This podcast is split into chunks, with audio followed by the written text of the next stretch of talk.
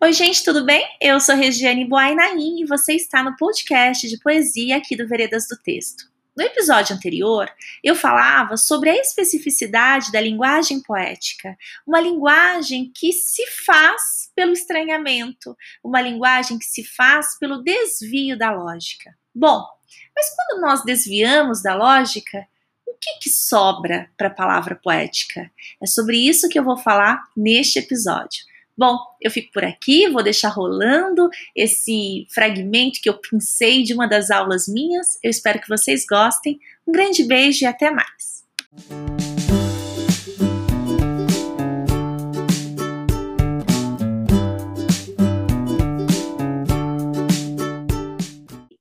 Se eu tiro, tiro significado, se eu penso numa, numa, numa língua que tem um desvio em relação à lógica, ao desviar a lógica, eu estou tirando da língua a comunicação, o sentido.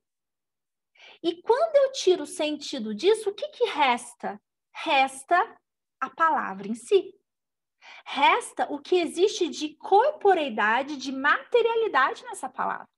Então, eu vou pensar na palavra, eu vou pensar na visualidade dela, eu vou pensar no som dela, eu vou pensar de como ela desenha no papel, eu vou pensar no próprio papel como campo.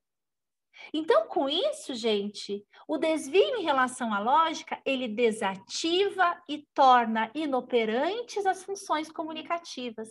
E com isso, a palavra, aquela literatura, aquela poesia, aquele poema, se abre para o novo.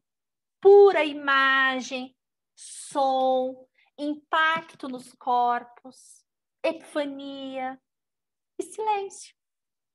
Então, vocês estão percebendo o lugar que é a poesia, o lugar que a poesia tem que ter? E qual a concepção que a gente tem que pensar de poesia? Se nós não pensarmos assim, nós é, vamos, vamos sempre estar fadados a uma leitura de significado.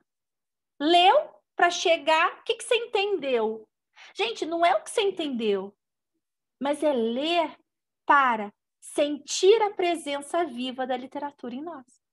É só aí que nós vamos sair de um quadro, de um quadro, de uma, de uma educação que só quer acúmulo de conteúdos e nem sempre uma presença efetiva das coisas, uma comunicação para o sensível.